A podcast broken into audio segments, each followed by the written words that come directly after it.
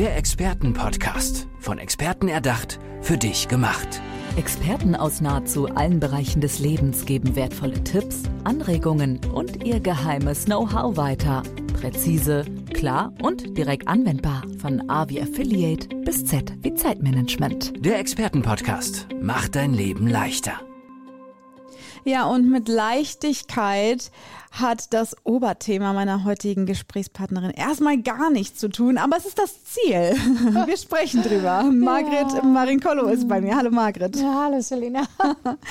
ja, du bist äh, unsere Expertin, wenn es darum geht, Liebeskummer zu bewältigen, loszulassen, aber auch anzunehmen. Margret, das ist äh, ein hartes Thema, was du dir da vorgenommen hast.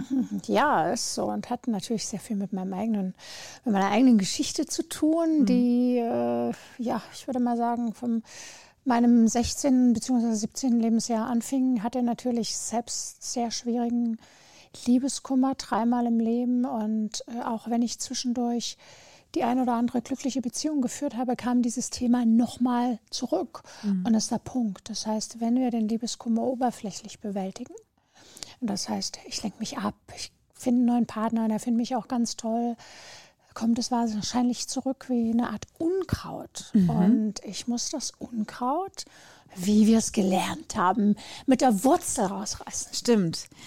Das äh, weiß man aus der Gartenarbeit. Wenn man oben nur abknipst, das bringt gar nichts. Es kommt zurück. Also man muss da wirklich in die Tiefe gehen und sich dann auch vor allen Dingen mit sich selbst auseinandersetzen. Hm. Hm, ja, also bei Liebeskummer auf jeden Fall. Es gibt ja viele Thesen äh, oder viele, viele Ansätze, was das innere Kind betrifft. Mhm. Ist für mich auch ein Ansatz, wobei ich die innere Familie einbeziehe. Also das heißt, das innere Kind hat eine Mutter und einen Vater. Wenn ich nur am inneren Kind arbeite, dann ist das wie Kevin allein zu Hause. ich muss dem Kevin die Mutter wiedergeben und dem Vater und je nachdem, ja. wie das innere Kind auch heißt, es braucht die Familie. Ja. Okay, also wir starten jetzt mal mit dem ja, unangenehmen Teil, äh, mit dem, was dann meistens ja vorweggeht, wenn Menschen ja zu dir kommen, den Liebeskummer. Ja. Also die Beziehung ist zerbrochen und man fühlt sich dann ja meistens wirklich erstmal ja, das ist, ähm, ich habe das, bei mir ist es auch noch nicht ganz so lange her, deswegen kann ich mich noch gut da mhm. reinversetzen. Es fühlt sich an wie tiefe Trauer. Ne? Alles ist dunkel und man denkt sich, wie soll es denn jetzt überhaupt weitergehen? Ja. ja. genau. Und das ist ein ganz wichtiger Punkt, dass dieses Ich weiß nicht, wie es weitergeht, da erstmal anzukommen. Also solange wir uns ablenken und sagen, da wird schon mich irgendjemand rausholen oder der Alte kommt zurück, bin ich nicht wirklich drin. Mhm. Also das ist die Akzeptanz oder das Annehmen, was ich brauche zuerst, um loslassen zu können. Das heißt, ich muss wissen, dieses Unkraut, das wuchert in mir. Das heißt, ich bin allein, der andere hat mich verlassen, der hat ein Stück weggenommen. Das stimmt nicht. Der hat im Grunde etwas aufgedeckt, was in mir fehlt. Also dieses Puzzleteil muss ich mir erstmal selbst ersetzen und das will ich nicht. Ich will den anderen zurück. Und das heißt, der kommt im Moment nicht. Das heißt, ich muss trauern, ich muss weinen, ich muss das annehmen, dass der weg ist. Ich muss diesen, ich darf mich nicht ablenken, sondern ich muss erstmal ankommen in dieser mhm. möglichen, vielleicht für immer Trennung. Manchmal kommt er ja zurück. Aber erstmal muss ich sagen, das ist jetzt so und ich muss das annehmen. Ich muss mir die Frage stellen, was ist, wenn dieser Mensch niemals wieder zu mir zurückkommt? Das ist ja. eine ganz grausame Frage, aber das ist die Frage, die weiterbringt. Ja. Ich finde, ähm, das, das Gemeine und Fiese an dieser ganzen Nummer ist ja, dass man das Gefühl hat, da ist wirklich ein Mensch gegangen. Also fast wirklich dieses dasselbe Gefühl, was man hat, wenn ein Mensch verstirbt, den man ja. geliebt hat. Ne? Ja. Nur das Gemeine ist, dass man ja weiß, diesen Menschen gibt es aber noch. Ja. Also es ist nicht so, dass man irgendwie sich dann in diese Abfindung dann irgendwann kommt. Naja, aber der ist ja von der Welt. Ne? Man hat ja das Gefühl, man kann sich jederzeit wieder treffen. Das ist genau. das gemeine Fiese. Und da äh, nützt es nichts, da muss man dann irgendwann loslassen. Das heißt, vielleicht so ein erster Tipp, äh, Tindern direkt nach der Trennung gar nicht so gut? Äh, es gibt verschiedene Möglichkeiten. Also manchmal hilft es, sich abzulenken. Mhm. Ja, manchmal hilft es einfach, Anerkennung zu suchen. Für manche ist das nichts, das muss man wirklich merken, wenn, wenn das schlimmer wird. Es gibt Menschen, die tindern dann und gehen dann vielleicht auf ein Date und brechen in Tränen aus. So, ja. dann ist das nicht so eine gute Idee. also es gibt zwei Möglichkeiten. Entweder ich gehe wirklich in die Einsamkeit und gucke, dass, mein, dass ich meinen Kummer erstmal so weit ich sag mal, ausschleiche. Das ist ja auch eine Art Entzugserscheinung Total, auf jeden ja. Fall, die ich habe. Wir sind wie Junkies auf Entzug. Das können wir medizinisch beweisen bei dem, was, was in unserem inneren Drogenlabor, Dopamin gibt es gerade nicht, Oxytocin gibt es gerade nicht, aber dafür gibt es Cortisol und, ähm, ach mein Gott, äh, irgendwas anderes. Oxytocin? Doch. Nee, Oxytocin ist das schöne Hormon, aber das, das Negative, die Stresshormone. Ach so, Adrenalin. Adrenalin, ja, und, und Cortisol, wenn es Mhm. dann der Stress länger ist. Das heißt, das fühlt sich nicht wirklich gut an. Mhm. Und das lässt aber nach einer Zeit nach. So, dann kann es eben sein, dass die Leere. Und da geht jeder anders damit um. Also ich möchte kein, wie soll ich mal sagen, es gibt kein Patentrezept für jeden, sondern ich kann das nur individuell wirklich auch anschauen, weil jeder Mensch anders ist und jeder Mensch eine andere Programmierung hat. Also das Ego ist bei jedem anders programmiert. Jetzt bist du ja schon quasi bei deiner Arbeit. Ne? Du hast Ja. gesagt, so, ich gucke mir dann jeden Menschen individuell an. Wie kann ich mir denn jetzt wirklich äh, ganz praktisch deine äh, Arbeit oder beziehungsweise die Arbeit auch mit dir dann vorstellen? Also diese Leute sind dann äh, ja in einer sehr schwierigen Lebensphase. Sie kommen auf dich zu. Wie geht's dann weiter? So, Nummer eins bin ich ja sehr empathisch. Kannst das nennen, hellsichtig, hellfühlig, spielt gar keine Rolle. Ich gebe dem nicht so einen Namen. Also ich kann mich sehr gut in den Menschen hineinfühlen. Also ich fühle den Schmerz. Ich fühle aber auch den, der sich getrennt hat. Das ist bei mir das, äh, war das, was ich, ist vielleicht eine Gabe, dass ich gleichzeitig auch den Partner fühle, der da weggegangen ist, auf Deutsch. Und ähm, da kann ich erstmal auch das Verständnis dafür wecken. Warum? Weil oft diese Frage vom Partner nicht beantwortet wird.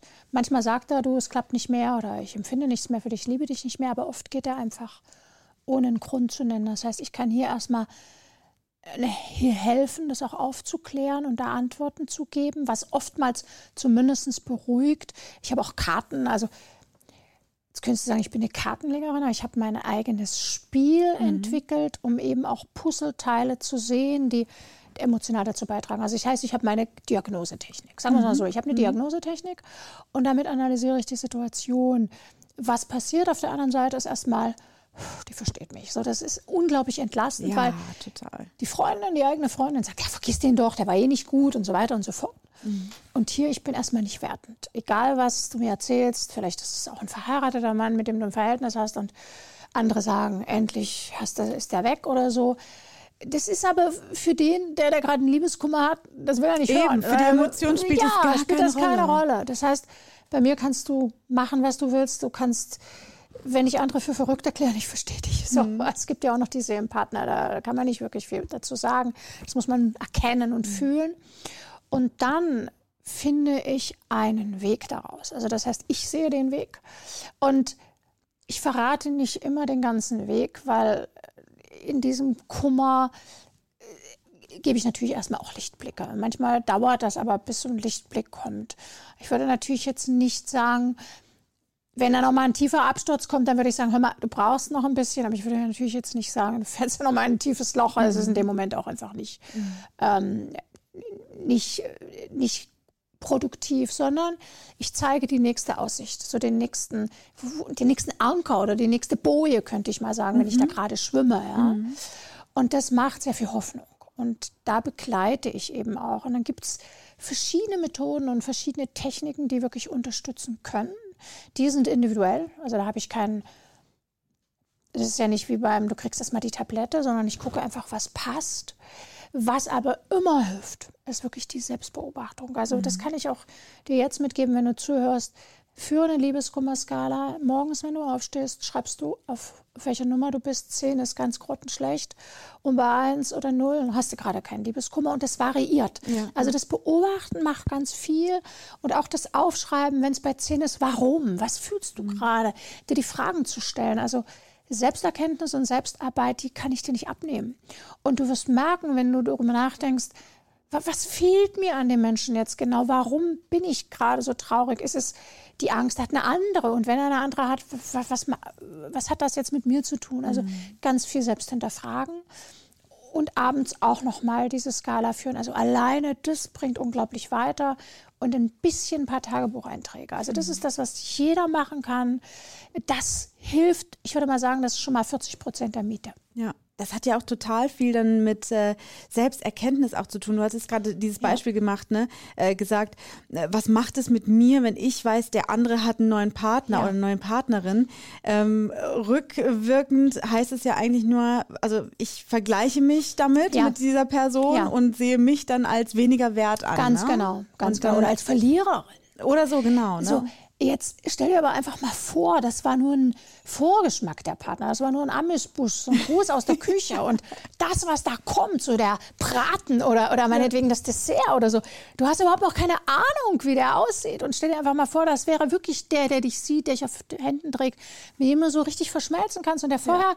der dir einfach nochmal die Wunden gezeigt, damit du die heilen kannst und dann kommst, kriegst du die Belohnung. Und dann kriegst du die Belohnung, äh, die da eventuell sogar heißen könnte Seelenpartner. Partner oder Zum Dualseele. Beispiel, ja. Auch ein Thema, mit dem du dich beschäftigst. Ähm, ja, ganz einfache Frage an dich. Wie findet man denn seinen Seelenpartner? Also äh, Seelenpartner, ich, per se würde ich sagen, jeder hat Seelenpartner und wir treffen immer wieder Seelenpartner, gerade in Beziehungen. Das muss sich nicht immer so dieses, das muss sich nicht immer nach Verschmelzung anfühlen. Mhm. Seelenpartner sind Menschen, die dich ganz klar auf deinem Weg weiterbringen. Und das ist oftmals Schmerz. Also Seelenpartner tun weh. Und wenn wir ein paar Mal diesen Schmerz hatten, dann kommt ein Seelenpartner, der da wirklich Pflaster drüber klebt, der, der dich, der das verbindet und immer wieder schön einschmiert mit Creme und der dich dann, wo du das Gefühl hast, endlich wird's leicht, mhm. ja. Mhm.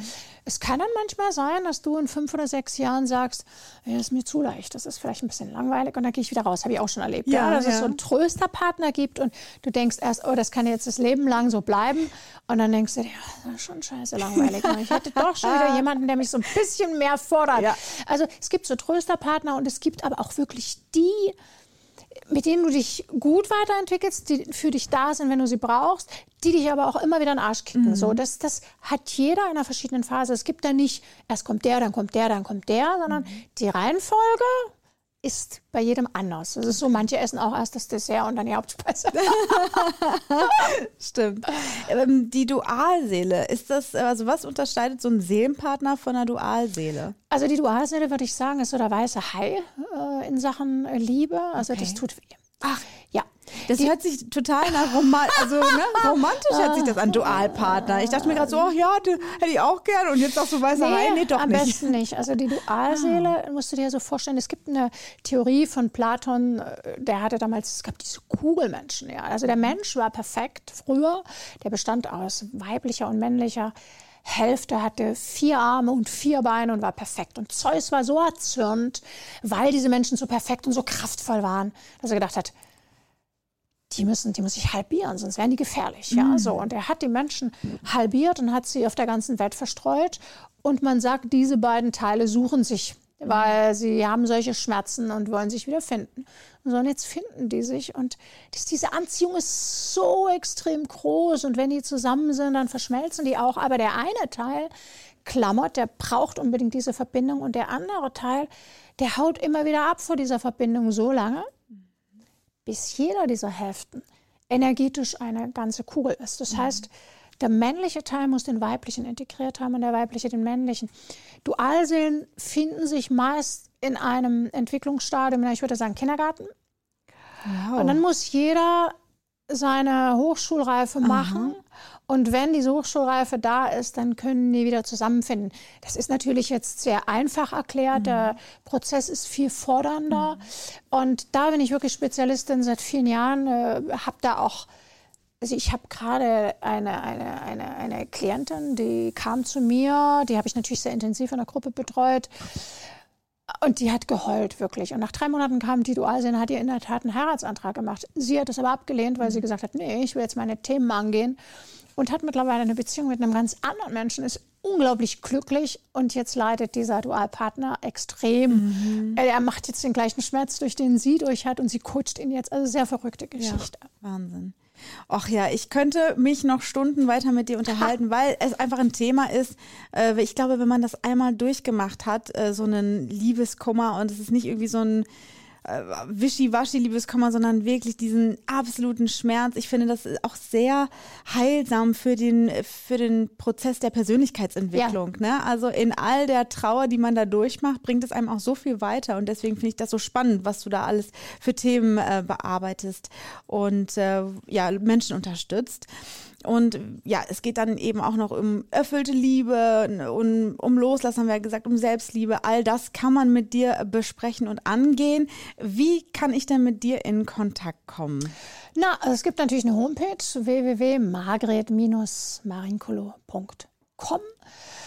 Da gibt es viele Videos. Ich habe auch einen mhm. YouTube-Kanal. Ich bin bei TikTok. Also ich bin relativ aktiv. Am besten den Namen in Google eingeben und dann äh, finden warm werden und dann anrufen.